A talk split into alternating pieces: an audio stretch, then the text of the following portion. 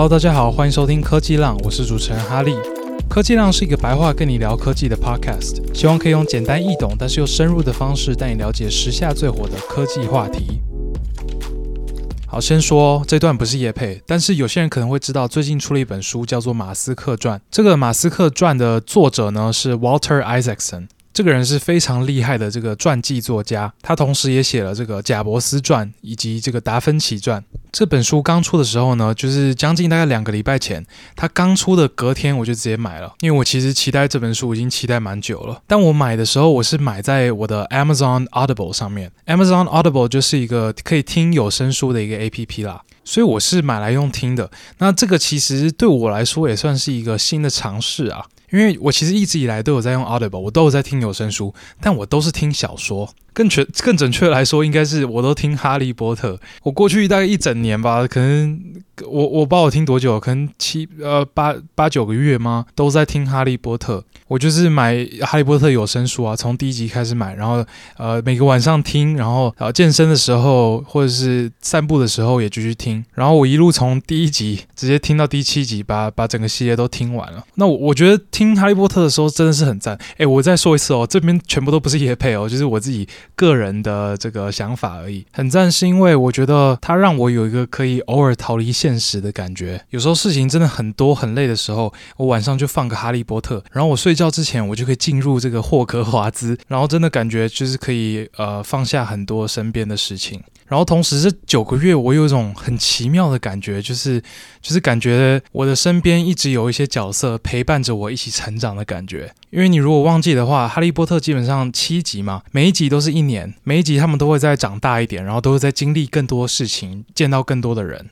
然后同时，这一年也是我自我自己这个自媒体成长很快的一年嘛。我的 IG 其实从年初的时候开账号到现在十六万，真的是从零到诶，其其实十七万了，从零到十七万就在这一年间。然后同时我也做了这个 podcast 嘛，所以说就是感觉就是哈利波特世界里面的这群人，就是跟着我一起在成长。我今天白天在成长我的 business，然后晚上听了他们的故事就，就哦，他们也是在往前走了一步。然后他们有时候遇到一些难关，我在现实世界中也遇到一些难关。然后我听到那个八月初的时候，我终于把第七集的最后一章给听完了。然后听完之后，我接下来的那半个月，我真的是觉得哇，我人生中好像少了个什么东西。他们的成长已经到了尽头。但是我还在持续成长中，所以真的有那种失去了一群一起努力的朋友的感觉。然后我一开始还不确定这个小小的失落感是从哪里来的，小小的空虚感。我以为就是我没有电子书可以听了，所以说感到空虚。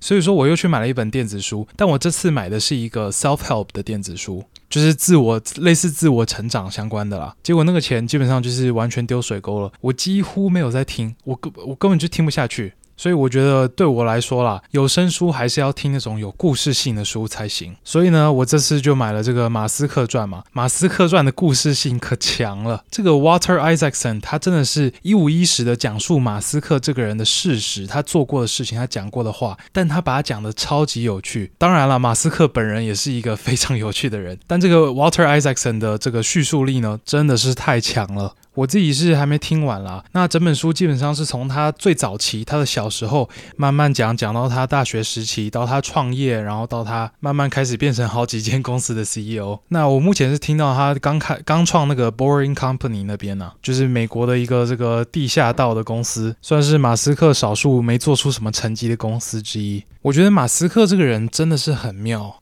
他的风险承受度大到一个很夸张的地步，他每次做一个决定，我都会思考一下，诶，如果我是他，我会做这个决定吗？几乎九成的决定，我都觉得我没有办法做出这种决定。然后他的理想真的都超级无敌远大，像是想要让人类变成一个多星球物种，想要发展电动车跟太阳能。想要发展 AI，但阻止 AI 毁灭人类；想要在人类脑中植入晶片，让人类变成赛博格之类的。他想做的都是这些科幻小说的剧情，而他真的一个一个慢慢做到了。而且最屌的是，他做到这么多事情，几乎很少是靠别人的帮助，他真的就是靠自己的聪明才智，跟他古怪的个性，还有他异于常人的风险承受度跟坚持，把这些看似不可能的任务做到了。我知道这个主流媒体呢，这几年一直在黑他。那虽然我觉得其中很多这些。指控呢，比较像是这些亲左派的媒体这种刻意的攻击，但马斯克确实也做了很多我觉得蛮匪夷所思的事情。所以说，你如果讨厌他，我也一点都不意外了。有其他有一些最近对于台湾的想法，也是惹了蛮多人不爽的嘛。但我觉得，如果你单纯的因为你讨厌这个人的政治立场，或者是你讨厌他对于某些事情的看法，然后你就选择不去了解这个人，不去看这个马斯克传，我觉得你会错过很多啦，因为他真的就是我们这个时代最伟大的创业家之一。然后我觉得不只是他的故事有趣，然后他这个人有趣，他也有很多事情是我们可以学习的。当然，并不是说我们要去模仿马斯克，我们不能去模仿马斯克。我觉得可能九十九点九九九趴的人去模仿马斯克的话，一定会失败得很惨，甚至直接挂掉。但我们可以学习的是他对于某一些事情的看法、想法，像是他在设计产品的时候常常提到的一个 first principle 的概念，就是你回到一件事情的本质，回到物理学最基本的原则，去思考说哪一些事情是做得到的。而而不是一开始就去看别人怎么做。毕竟在马斯克的想法当中呢，大多数人都是笨蛋。像他那时候在做火箭的时候，他就用 first principle 的方式，他没有去看说市场上，诶，这个这个零件市场上卖多少钱，他是去想说这个零件要怎么做出来，那会需要用到哪些原物料，这些原物料要花多少钱的成本才可以取得。把这事情搞清楚之后，往往会发现市面上卖的那些零件真的价格都高到一个离谱的程度。马斯克自己靠着十分之一或甚至是二十分之一的钱。就可以做出相应的零件了，所以真的是推荐大家去看一下这个《马斯克传》这本书啊，真的很有趣，然后也可以学到蛮多东西的。那我之所以今天开头就跟大家聊《马斯克传》这本书，其实就是因为我们今天的主题呢，就是马斯克的公司。我们今天要聊特斯拉这间公司，但我们不是聊他的车子哦，我们是聊他的人形机器人 Optimus。之所以会想聊 Optimus 呢，当然就是因为前几天呢，特斯拉发布了他们 Optimus 的最新进度，它是一支影片，然后我的推特整。个被那支影片给洗版，当然这也是因为我现在录音的时间是现在是礼拜四嘛，然后他们应该是在礼拜二还是礼拜一的时候发的这个影片。那大家听到的时候，应该也是已经是下礼拜一了，那可能是大概是一个礼拜前的事了。但反正前几天我的推特真的就是被这个影片一直洗版。那这个影片之所以讨论度这么高，一部分当然是因为它是特斯拉，大家都在讨论特斯拉。但这个影片本身确实也有令人非常惊艳的地方，大部分人都不敢相信他们 Optimus 的进度已经可以发展到这种程度了。所以，我们今天就好好来聊一下这个 Optimus 这个产品呢，它的发展历史，它的发展理念。我们现在所知道的技术细节，然后同时拿它来跟这个 Boston Dynamic，就是波士顿动力的 Atlas 做个比较。好，那首先呢，马斯克一再的跟大家说的一个概念就是，特斯拉不是一间车子的公司，它是一间科技公司。确实，这个我也同意了。他们在做的这个 Full Self-Driving 的 AI，就是全自动驾驶的 AI，跟他们的太阳能板事业，真的是跟其他车厂非常不一样。然后马斯克也说，他觉得特斯拉的车子，你们可以把它想象成是 Robot。On wheels，而这个 Optimus 呢，就是 Robot on legs。所以有一些不了解特斯拉的人可能会觉得，诶，一个车厂怎么莫名其妙在做一个人形机器人呢？但你如果顺着马斯克的逻辑，就是特斯拉是不是一间车厂，它是一个科技公司。然后他们有把他们的机器人放在轮子上，也会把他们机器人做成人形。这样一想就觉得，哎，确实哦，特斯拉做这个人形机器人是蛮顺理成章的事情。而且根据马斯克的野心，这个 Optimus 这个事业呢，未来是会比特斯拉的车子事业更庞大的一个事业。他在今年五月的那个特斯拉股东大会上说，他觉得长期来看，特斯拉这间公司大部分的价值会来自 Optimus，而不是来自那些车子。而且他说他非常的 confident。那他有说他会这么想，是因为如果这个 Optimus 可以开发到他想要的程度，基本上呢，全世界每个人都会想要一台，或者是一个人会想要很多台。所以现在世界人口八十亿嘛，所以他觉得这个 Optimus 可能可以卖出一百亿或者是两百亿台。如果真的如他说的这样子，就是呃 Tesla 可以卖两百亿台的 Optimus，那我觉得基本上毋庸置疑，特斯拉会变成是有史以来最强大的一间公司。但是马斯克的目标，他其实并不是想要把这个特斯拉变成全世界最强大的公司，你知道赚钱是我们这些凡夫俗子的想法，马先生可不这么想，他都是为了这个全人类的利益着想，为了促使我们这个整个种族的进步。他在有一次 Tesla AI Day 的 event，他讲到 Optimus，他就有提出一个这个类似 Post Scarcity World 的概念，他并没有明确讲出 Post Scarcity World 这个词，但他讲的概念是类似的。然后，然后我是帮他就是把这个词给讲出来。那这个 post scarcity world 的概念呢，就是基本上这个世界啊，是大部分的资源都是无限的，没有人类会需要为了生存而工作，每一个人都可以无条件的拿到基本收入，因为工作都是机器人跟 AI 在做，人类不用再思考自己要做什么工作，要怎么样产生这个生产力，这样子才可以在这个资本主义的社会拿到一点报酬来生存。不用了，真的不用再思考这些，我们可以有更高阶的这个追求，到时候这整个资本主义啊，这个经济体运作的模式都会改变。那马斯克的目标呢，就是想要让 Optimus 带我们的人类走到这个世界。我发现我忘记解释那个英文了，这个 Post Scarcity World，Post 就是后什么什么，对吧？那 Scarcity 就是稀缺性。所以，post scarcity world 就是在稀缺性之后的世界，也就是没有稀缺性的世界。那我个人是不确定我可不可以在我的有生之年看到我们走进这个 post scarcity world。但是毋庸置疑的呢，就是从人类历史发展到现在，我们其实一直都是在往这个方向走。我们人均生产力一直在提升，世界饥荒跟贫穷的比例也一直在下降。然后现在这个 AI 的技术呢，真的是会大幅的提升所有人的生产力。所以说，我们真的会往这个 post scarcity world 又跨。跨出一大步。那我们现在的 AI 基本上都是软体嘛，所以如果我们有了这个 Optimus 作为这些 AI 的硬体，他们的 AI 的身体，我们又会往 Post Scarcity World 跨出一大步。那到时候我们是不是就真的走到 Post Scarcity World？我觉得其实是有可能啦，真的。同时，这个理想并不是马斯克在讲而已哦，OpenAI 这间公司也有这么想。他们的 CEO Sam Altman 甚至已经做了一个这个相关的专案，就是他有在做这个 WorldCoin 的 project 嘛。这个 WorldCoin 的 project 就是基本上让所有人透过区块链的技术证明自己是一个真实的独一无二的人类，然后每一个成功证明了自己是人类的人都可以永远获得一个无条件的基本收入。当然啊，这些事情不太可能在呃五年、十年之内发生，但我觉得我们在现在已经有底气可以开始讨论这些事情，就已经是非常令人兴奋的一一件事了，我觉得真的可能有可能在我们这个有生之年呢，有可以看到我们人类进入一个 post scarcity world。好吧，我们回来讲 Optimus 吧。那特斯拉第一次提出 Optimus 这个概念，其实只是在两年前而已哦。他们在二零二一年的 Tesla AI Day，他们首次提出了 Optimus 这个概念。那他们提出的时候呢，并没有带出什么 prototype，没有什么产品原型。他们就是找了一个人，穿着机器人的衣服，白色的衣服，然后在台上跳舞。超级好笑的，我推荐大家可以去 YouTube 查一下。其实，二零二一年 Tesla AI Day，然后在二零二二年的 Tesla AI Day，就是刚好过了一整年，他们就已经展示出了一个会走路的 Optimus。然后据他们所说，这个会走路的 Optimus，它很多的零件是半克制化的，就是他们可能买了一下，就是外面有在卖的那些零件，然后拿来改一下这样。但是他们还有另外秀出一个不会走路的版本，就他们是直接把那个机器人挂着。然后让他那个手臂挥一挥啊，脚挥一挥啊，这样。那马斯克是说，这个不会走路的版本，他使用的零件几乎都是特斯拉自己设计、自己制造的。诶，我觉得这个发展很扯，诶，真的很快。然后在前三天他们发布的这个影片当中呢，Optimus 已经可以做有色积木的分类了，就是他会把这个绿色积木放到绿色的区域，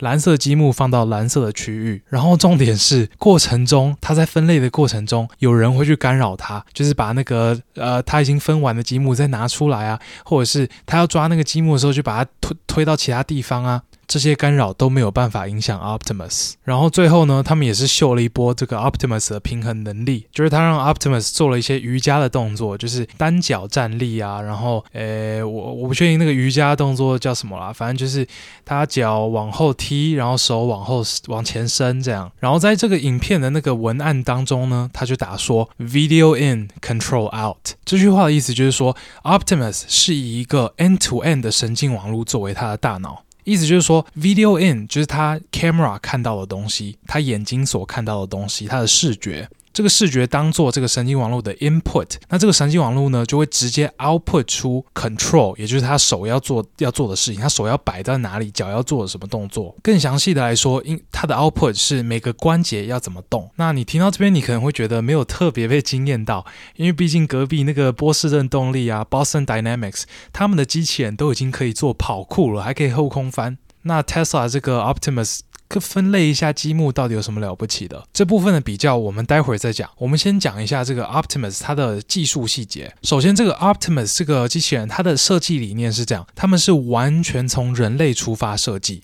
这个 Optimus 的外形真的是长得跟人类一模一样。它也有五只手指，然后他们在设计那些关节的时候，也都是参考人类的身体怎么运作的。他们会这样设计，当然就是为了要最大化这个机器人的通用性。因为我们现在这个社会，所有东西都是以人类为中心设计的嘛，所以以一个人形来设计一个机器人，就代表他能做到的事情是最多的。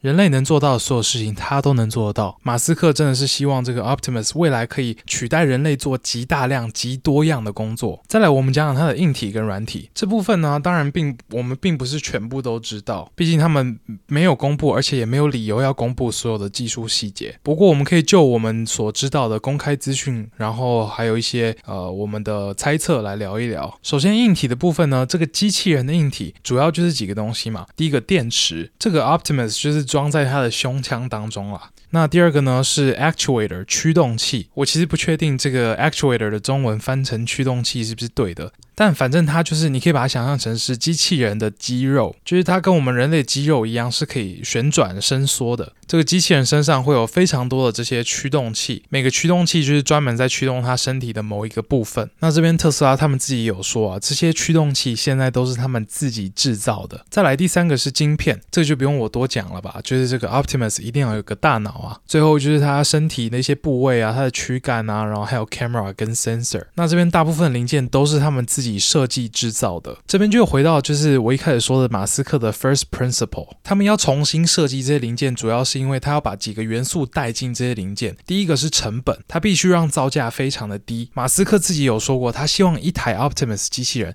最后售价可以压在两万块美金之下，也就是六十万台币，真的是超级无敌便宜了。他们如果是用外面的零件，一定不可能用这个价格做出来。再来，他们在设计这些零件的时候，也有考量到这个大量制造的可。可能性，毕竟马斯克很有自信，这个呃 Optimus 的机器人它的需求量会非常大。这其实就是特斯拉一贯的作风啊，就是他们用呃把这些设计的理念呢融入这个设计当中，然后自己去制造这些零件出来。他们在车子那边也是搞这一套。那这个 Optimus 脑袋中的那个晶片呢，其实就是使用 Tesla 的晶片，Tesla 车子的晶片。至少他们在二零二二年的那个 AI Day 是这样讲的啦。硬体这边还有最后一个细节，就是它总共有二十八个。Degree of freedom。我们在讲到机器人的 degree of freedom 的时候，我们在讲的就是它这个可以动的地方有几个。所以这个 Tesla 全身上下总共有二十八个地方可以动，然后其中十一个都是在手部。这个算是他们很大的一个 feature 哦，就是他们有五只手指头，而且手指头还有两个关节，所以他们可以做的动作真的是非常多。人类可以使用的绝大多数工具，他们也可以使用。好，以上是硬体的部分，但我觉得最有趣的是软体的部分。因为马斯克自己有说，他觉得其他机器人都没有大脑，Optimus 才是真正有大脑会思考的机器人。那这个 Optimus 的大脑呢，他们也有说过了嘛，就是一个神经网络啊，Video in, Control out。但是具体来说，这个神经网络的架构究竟是什么样子的，这个我们无从得知啦。不过我在推特有追踪一个很厉害的人，叫做 Jim Fan，他是 Stanford 的 PhD，然后他现在是在 NVIDIA 做 Senior AI Scientist。一直以来我都有在 follow 他的一些 project 或是他的文章。我觉得他是非常非常聪明的一个人，然后他就有发一篇文章，很详细的在猜测这个 Tesla Optimus 它背后的技术到底是有哪一些。那那篇文章我读了，我觉得真的写的超棒的，然后大部分我觉得也是极度有可能的猜测，所以说这边就跟大家分享一下。首先，这个 Jim Fan 是说，这个 Optimus 的训练方法应该就是 imitation learning。所谓的 imitation learning 就是人类做一件事情，然后让机器人学着人类做。详细来说呢，应该是这样子的过程。假设今天机器人要学习拿一个东西好了，研究员就会在他的手上戴上一个特殊的装置。那那个装置基本上是连线到机器人的，意思就是说，戴上这个机装置之后的研究员，他手做什么动作，机器人的手也会跟着做那个动作。然后再来呢，就是研究员会不断的重复做他想让机器人做的动作，比如说要拿一个东西嘛，他就不不断的重复一直拿那个东西，拿那个东西。然后这个过程中呢，机器人也会跟着一一一直拿东西，拿东西，拿东西。然后同时呢，机器人也是一直在收集资料嘛，就是。收集包括他眼睛，也就是他的 camera 拍出来的这个影像，再加上他手部的运动，然后收集完了之后呢，当然就是把这个资料丢到神经网络中让他学。那跟这个 imitation learning 相对的就是 reinforcement learning。这边我上一集也有讲过嘛。它是另外一种的学习方式。Reinforcement learning 就不是让机器人从模仿你而学习，而是让它自己去摸索。就是跟他说，我的目标就是要你把这个东西拿起来，那你要怎么，你手要怎么动，随便你，反正你就自己去摸索。然后机器人就会自己去尝试各种呃不同的 angle 啊，怎么不同于动手的方式啊，直到他试到一个方式是可以把这个东西拿起来，然后他就学会了。但是当然，如果是 reinforcement learning 的学习方式的话，通常会让这个机器人的手部运动变得非常不自然，因为他自己摸索摸索出来的方法一定是稀奇古怪的，他不他不可能像人类一样很自然的做这件事情。那在这个 Optimus 影片当中呢，这个 Optimus 它的手部运动是非常自然的，所以它应该是靠 imitation learning 的方式在学习。好，那我们知道这个神经网络大概是怎么学习的。那这个神经网络的架构又是长什么样？这个 Jim Fan 就说，他觉得 Optimus 的大脑应该就是一个 Transformer 的架构。这个 Transformer 呢是 Vision to Control 的 Transformer，意思就是说它吃这个 Vision，也就是这个 Video 作为 Input，然后它的 Output 就直接是 Control，也就是这个每个关节应该要动到什么程度这样。那你可能会问说，诶，这个 Transformer 不是拿来做大型语言模型的架构吗？它不是处理语言的吗？就是什么 GPT 三啊，脸书的 Llama、Google 的 Palm 都是 Transformer 啊。但其实 Transformer 这个架构啊，对，它一开始设计的时候是为了语言而设计的，它一开始其实是为了翻译而设计的。但它其实什么东西都学得会，只要你的 Input 跟你的 Output 是 Sequence，就是它是一个序列。它就是可以硬抓出这个序列之间的关系。一个序列基本上就是一串东西啦。那在文字的这边就很直觉嘛，你输入的 prompt 就是一串文字嘛，那这一串文字就是一个序列。然后 ChatGPT 给你的答复也是另外一个序列，就是一串文字。我们在机器学习里面，我们会把这种 Transformer 这种模型称作 Sequence to Sequence Model。也就是序列到序列模型。好，那我们今天用 Transformer 作为这个 Optimus 的大脑，我们就是要把它的视觉资料跟它的关节运动的资料变成序列。我们知道视觉资料就是影片嘛，那影片就是很多张图片叠起来。那图片要怎么变成序列？很简单呐、你就把这个图片切成好几块，然后把它们排成一个序列就好了。这件事情很早以前就有人做过了，我记得二零二一年就有呃一个 paper 叫做 VIT，就是 Vision Transformer，他在做的就是这件事情。那这个关节的动作到底要怎么变成序列？这个就是比较 tricky 的部分啊。当然这边我也我不可能知道他们是实际上是怎么做的，但是我觉得这件事情一定是做得到的。因为最笨的方法，你可以直接硬干、啊，就是你把这个机器人全身上下二十八个关节，它能动的所有角度全部都列出来，然后做个排列组合，然后再删除一些物理上做不到的动作，你就会得到一个所有这个机器人可以做的动作，对吧？然后你就直接把这个所有可以做的动作上个编号啊，动作一、动作二、动作三，一直到动作两千万之类的。那我们知道 Transformer 的这个 Output Sequence，它是一个一个 Token 在 Predict 嘛，就是你知道这个 ChatGPT 它。不是就是在做文字接龙而已吗？它会根据你的 prompt，它一个字一个字讲出来嘛。然后每讲一个字，它都是会参考你的 prompt 以及它的它前面讲出来的所有字，然后去预测出下一个字哪一个出是出现哪一个字的几率是最高的。对于这个 ChatGPT 的 Transformer 来说，它每一个字就是一个 token 嘛。那对于 Optimus 的 Transformer 来说，每一个动作就是一个 token 呢。那它每一次在预测，就是预测下一个动作要做什么动作。然后这个预测呢，是会根据它现它前一个动作是做了什么动作，以及你的 prompt，也就是你电脑视觉看到的样子，你电脑视觉看目前看到的这个状态，去判断说下一个动作做哪一个动作的几率最高最好。所以总结就是，这个 Optimus 的 Transformer 可能就是拿这个影片或是图片的 sequence。来预测一系列最适当的动作。那当然啦，就是在这个动作的部分，就是这些关节的移动的部分，它到底是怎么样去把每一个动作都用一个 token 来代表？我们我我不知道，我不知道他们是怎么做的。我刚刚提的可能是最笨的方式，就是我们把所有可能做得到的动作全部都列出来，然后每一个都给它贴个标签，让它变成一个独立的 token。这样，他们可能有更聪明的方式啦，或是有些呃可以把它降维的方式。好吧，总之，以上就是 Jim Fan 博士对于 Optimus 的软体怎么运作的猜测。但是呢，我个人觉得，对 Optimus 的大脑里面应该有这个 Transformer 的模型，或者是其他类似的这个神经网络的模型。但是我觉得这应该不是它唯一的软体 solution。我觉得他们一定有其他软体啦，比如说有一套负责专门负责走路的软体，或者是专门负责做一些瑜伽的动作的软体。因为好啊，有可能我笨。我我不知道，可能是我智商不足，但我想不到就是，OK，你你你走路，然后你做瑜伽这件事情，你又看不到你的脚，就是你你视觉你一定有死角嘛，你又不是可以像一个上帝视角一样，完全知道你现在身体在做的呃每个关节在做什么动作，所以说有一些东西，有一些行为就是没有办法用这个呃 video in control out 的方式在做吧，我觉得，然后尤其像是走路跟瑜伽这种会牵扯到这个呃重。重心的偏移跟惯性的问题，我觉得这是极度困难的问题啊！就是跟你单纯的去分类这个积木比起来，你要走路走得很好，或者是做高难度的瑜伽动作，你必须要对于这世界的这个物理的运作原理有更深入的理解。那我个人觉得啦，如果要单靠神经网络建立起对于这个世界这物理运作原理的了解，我觉得是非常非常困难的啦。当然啦，这是我自己的猜测，这是我自己的直觉告诉我说这件事情。应该爆干难。那我自己当然是没有做过类似的专案，我觉得我甚至根本没有看过类似的专案。脸书的那个首席 AI 科学家 Young Lee Kun 他也常常说嘛，就是他说我们现在还没有 dog level AI，就是我们现在还没有跟狗一样聪明的 AI。他在讲的其实有点类似，就是这种观念，就是说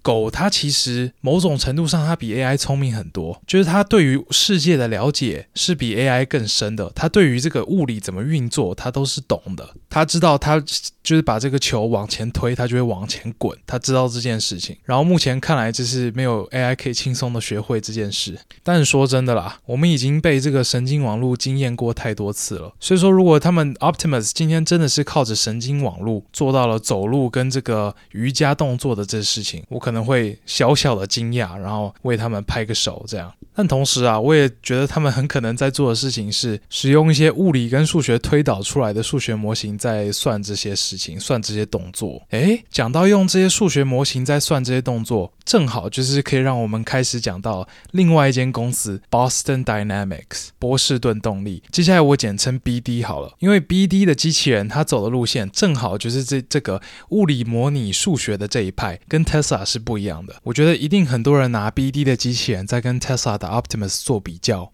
因为在 Optimus 出来之前呢，BD 基本上就是机器人的第一把交椅。你如果在网络上看到有一些机器人在跑酷啊，在跳来跳去啊，做后空翻啊，那基本上应该都是 BD 的。那这个 BD 呢，它其实原本是 MIT 下面的一个 lab，哎，我不确定是不是 lab 啦，反正就是 MIT 下面的一个附属的组织。然后之后呢，是被独立出来变成了一间公司。变成一间公司之后呢，它是先被谷歌收购，然后之后呢，再被软银收购。软银就是 SoftBank，也就是日本的那间投资公司。最后呢，它现在是被现代集团收购，Hyundai。诶，这点挺有趣的哦。它现在的母公司也是一个做车子的公司哦。那这个 BD 呢，它其实是领先 Tesla Optimus 非常多啦。它做机器人已经做了十几年了吧。然后也有产出好几个不同的 model 了，有机器狗啊、机器人啊、机器手臂啊，然后他们也已经开始在卖他们的机器人，他们已经卖很久了，像是有一些工厂或者是有一些物流公司都会使用他们的机器人。那我们今天主要要聊的呢，是它其中一个一款模型，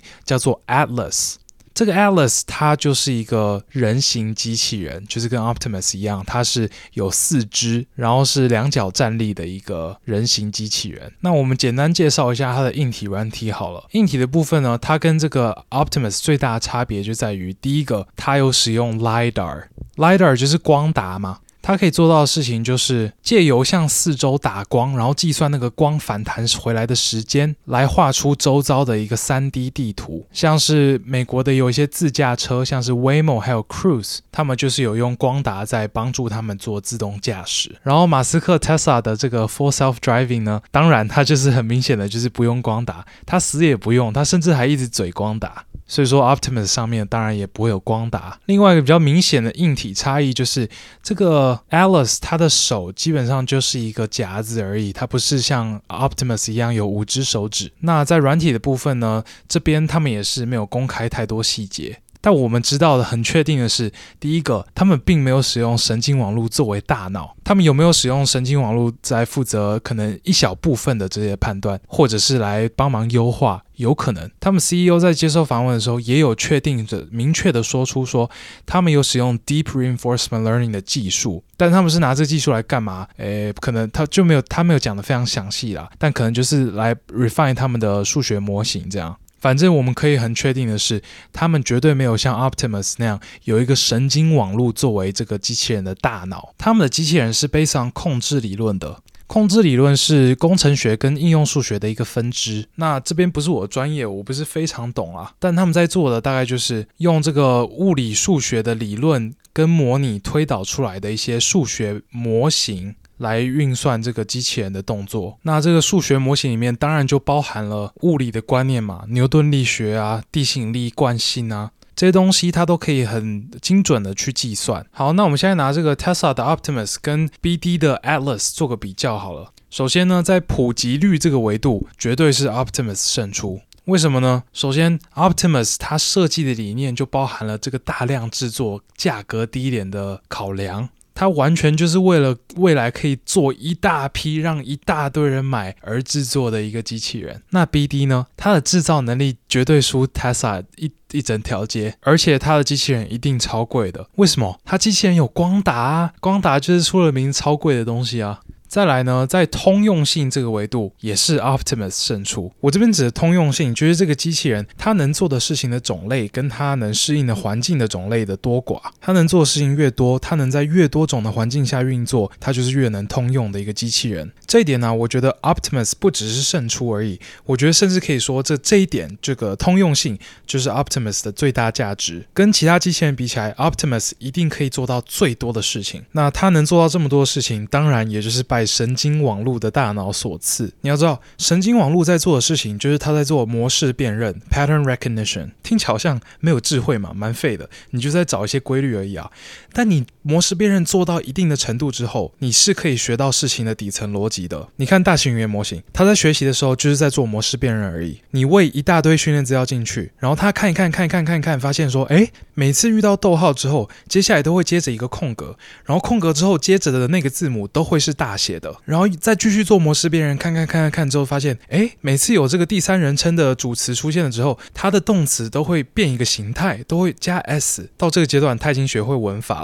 然后他继续做模式辨认，再看看看看看，然后发现，诶，每次讲到 AI 都会讲到 machine learning，然后每次讲到 machine learning 的技术都会讲到这个深度学习，然后他就慢慢把这些概念归类在一起，然后再继续看，继续看，他就发现这些关这些概念之间的连接原来是这样，原来是 AI，呃，machine learning 是 AI 的一种技术，那深度学习又是一种 machine learning 的技术。到这个阶段，他就学会知识了，然后再继续下去呢，他就学会了工作层级的知识，怎么写一封 email，怎么写一段 code。到了这个境界的时候，他就已经成了嘛，ChatGPT 就已经出现了。这个阶段，他已经学会了不同工作它的底层逻辑以及知识。那他既然已经会了这些东西，他就可以变成非常通用。你叫他写一封信是假装他是拜登，然后要写信给 Michael Jackson，然后要跟他讨论 machine learning。这封信是不存在于 ChatGPT 的训练资料当中的，但是他写得出来，为什么？因为他有对于拜登的知识，有对于 Michael Jackson 的知识，有对于 machine learning 的知识。然后同时，他也学会了这个写信的底层逻辑，一封信应该要怎么样写。所以说，他可以把这些东西全部都结合起来，然后把这个从来没有见过的东西写出来。所以用在机器人身上是一样的道理。它并不是你教他一件事情，他就学会一件事情。他会把他学会的所有事情开始 generalize，找出他们的底层逻辑。你在训练这个神经网络的时候，并不是说你拿拿起这个积木拿一万次，然后他就拿会他就学会怎么拿积木了。OK，接下来我们来学会怎么拿水瓶，然后就拿水瓶拿一万次，并不是这样。你是拿一大堆东西，一直拿，一直拿，一直拿，直到他。学会拿东西这件事情，他在学的并不是怎么拿积木、怎么拿水壶、怎么拿椅子，他是在学怎么拿东西。透过无数次的这个拿东西的动作，他会慢慢的去发现说，诶，这个东西长什么样？它重心可能会在哪里？那同时，这个这个时候应该要从哪个地方拿才拿得起来？然后要呃的出多少力才拿得起来？这样，这代表了未来这个神经网络训练成功了之后，它可以拿它从来没有拿过的东西。那他能做到这件事情之后呢，他的应用就超级无敌广啊！你要他洗盘子也可以，你要去他他去 Seven 泡咖啡也可以。当然了，大家也不要把神经网络想象的太美好。就是我觉得这件事情我们可能不会立刻在呃接下来一两年就做到，我们可能还是有一个 transition period，是呃这个机器人被分发到哪个地方，那个地方的员工可能要先自己去 fine tune 一下机器人呐、啊，自己去带上那个训练手臂，然后呃自己 fine tune 它，让它习惯拿，就是他们这个。这家店特有的盘子的大小，它才会开始慢慢的会端盘子。但我觉得以这个神经网络作为大脑，你的潜力真的是无限的，你能做到的事情真的是太多了。那我们来看一下 BD 的 Atlas，你如果今天要让 BD 的 Atlas 拿一个新的东西，他没拿过的东西，你要怎么办？你要去 reprogram 他们的数学模型，诶，你要把这个新的东西它的参数加进这个模型当中，让这个 Atlas 知道他手应该要摆到什么位置，用什么角度去抓这个东西，这些是你自己要算的诶。所以很明显的啊，第一个就是他不可能学会拿很多东西嘛，第二个就是你要教他也要花很多时间教，就是一般人是没有办法有那个能力可以写出这些物理的公式的。那 Optimus 呢，则是一开始你可能根本就不用教，他就会拿你的东西了。就算他不会拿，他也很好教，因为任何一个人都可以带上那个 Teleoperation 的手臂，然后用 Imitation Learning 的方式帮助这个机器人收集资料，然后学习。而且你们不要忘了，Optimus 跟人类一模一样，它有五只手指头，所以说很大部分事情他只要学得会就好，不会有什么物理上的限制。所以，我真的觉得这就是 Optimus 最大最大的 feature，最屌的地方。它就是一个超级通用的机器人。但是，当然啦，很多事情我们单靠这个现在有的这个 Transformer 的架构，可能很难学啦。这个我前面也讲过了嘛，就是一些可能物理上的东西啊，呃，你单靠模式辨认，你可能要辨认到天荒地老，你才可以去抓出这个物理的直觉。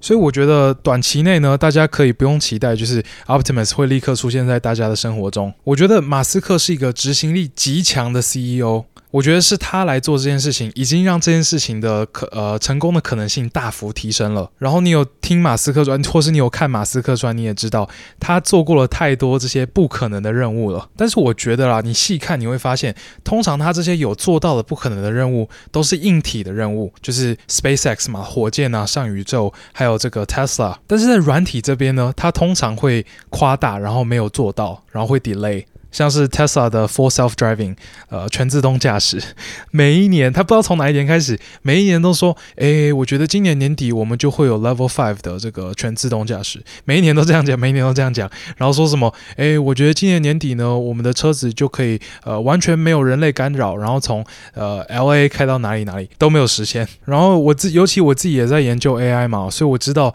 这个东西啊，我们需要的是一些。破坏式的创新，真的很新的 idea，不会像是硬体那种，诶，你换一些便宜的零件、啊，或者是你想办法优化生产线、啊，就可以解决产量问题。好了，讲了这么多 Tesla Optimus 厉害的地方，我觉得我们还是要给 BD 的 Atlas 一点平反的机会啦。我觉得在这个高难度、高精度的操作，BD 的 Atlas 就远胜 Optimus。像是这个 BD 的 Atlas 会后空翻、会跑酷嘛？Optimus 要单靠神经网络学会后空翻、学会跑酷要多久？我觉得，我我我觉得是不可能的任务。然后，就算他们不用，先不用这个神经网络，他们先用一些可能呃类似 BD 的这个 control theory 的方式，我觉得他们的技术一定也是落后了 BD 非常多年。毕竟 BD 的整个 team 就是一堆 math nerds，大家其实很会算数学，然后他们也有开发自己的这个模拟环境。而且，如果 Optimus 真的要靠神经网络来做到这件事情的话，尽管他学得会，他能不能实际做出来也是一个问题。为什么？因为 Optimus 有延迟的问题。对于 Optimus 来说，它的晶片的算力会是一个瓶颈。要知道，BD 的 Alice 可以做到这些非常高难度的动作，它的机器人是以一千赫兹在做这些运算。诶，一千赫兹的意思就是说，每一秒钟 BD 的 Alice 都会做一千次数学运算，每一次的数学运算就是在矫正它的动作。所以说，BD Alice，它动作才可以这么流畅，然后也可以就是跑酷啊、后空翻，然后它都不会跌倒。那 Optimus 呢？它有一个很大的神经网络，然后他每次要矫正动作就要跑一次这个神经网络。我个人觉得，依照现在的这种晶片的算力，尤其我们知道现在的 Optimus 他脑中只有一块 Tesla 的 SoC，也就是他们车用的那个晶片了，它只有一块，所以说你有可能做一千赫兹的运算吗？我自己是觉得不太可能的。你在一台呃笔电上面，一个 GPU 上面，你跑这个呃大型语言模型，你可能跑几个、几十个这个 tokens per second 就已经很不错了。要一千个哦，是很困难。所以你如果仔细去看 Tesla Optimus 的影片，你会发现，其实大它大部分的这个场景呢，它都是极度加速的。它那个影片都有加速好几倍，可能两倍以上。我猜实际的 Optimus 的动作应该是非常缓慢的。所以依照目前的这个进度来看呢，Optimus 要做到后空翻，真的是。是遥遥无期啊。然后最后还有一点就是 BD 的 Atlas 会做的比 Optimus 好的，就是在这个可预测性跟安全性这边的考量。BD 的 Atlas 它永远不会做出你预期外的行为，它能做什么事情你全部都知道了，因为每一件事情都是你自己扣进去的。但是一个神经网络很可能会做出让你意想不到的行为。当然了，我们看 ChatGPT 就知道啦，他没有事没事就在那边乱讲干话，然后也很常回答出就是出乎意料的回答。那今天这个 AI 如果有了四肢，这个神经网络有了四肢，那它不就更危险了吗？不是有一句谚语是这样讲的吗？Sticks and stone can break my bones, but words can never hurt me。它现在也不是 words 而已，它现在有 sticks and stone 了。然后同时，尽管他自己不会做出一些可能可能很危险的行为，你也很好 hack 他，很好让他做出危险的行为。尤其这个 Optimus，他如果未来是由语言进行 prompting 的，意思就是说你要叫他做事，你是直接用语言吩咐他。这个时候你，你你你可以吩咐他去打你的 你的同事啊之类的。当然，就是这边很明显的他们会做一些呃这个安全性的处理，但是就跟 LM 一样啊，你不可能可以规范到所有危险的 prompt。所以 BD 是安全很多啦，尽管它真的是无聊很多，但是它确实是安全很多的。好啦，我们最后做个总结跟短评。我个人对于 Optimus 这个产品呢是非常乐观的，也蛮看好的。因为我觉得马斯克设计 Optimus 的方向是非常对的，让它最大化通用性真的是很棒。而且这个产品现在只有特斯拉在做哦，你现在看不到其他的人形机器人是用同在在同一个方向努力的。然后我觉得尽管在这个 Deep Learning 这边也还有很多的挑战，我们刚刚都有提到嘛，可能物理的部分啊什么的，我觉得我仍然乐观啊。为什么？因为 CEO 是马斯克啊，但是一样在这个时间轴的部分呢，我没有那么大的自信。就是它这个东这个 Optimus 的 rollout 可能是跟 FSD 一样，是被呃一度的延迟的。尤其啊，你要知道 Tesla 这个车子，它尽管没有软体，它还是可以开嘛，它还是一台车子啊。但是 Optimus 如果没有大脑，它就是破铜烂铁而已啊。所以 Optimus 对于这个软体的呃需求的底线是比车子高很多的。所以这边就要看，就是投资人到底会怎么看这件事情，他们的耐心到底有多久？我觉得大部分投资人现在应该都已经看到说，就是，诶，马斯克他虽然说他有些时候会有点浮夸，然后有些时候是真的是在在吹吹牛而已，但他真的是很聪明，他很厉害，他是真的可以做到不可能的任务的。所以我觉得很多人应该会再给他多一点时间，给他多一点的耐心。尤其是这个 Optimus 一旦成了，特斯拉真的要成为世界最强、最有钱、最有价值的公司了。你如果喜欢今天的节目，别忘了帮我五星评论加分享。你如果想要追踪更多我的观点，你可以到这集的 Show Note 找到我的 IG，并且按追踪。我会在上面不定期的发一些我的观点或者是影片。这集就先聊到这边啦，拜拜。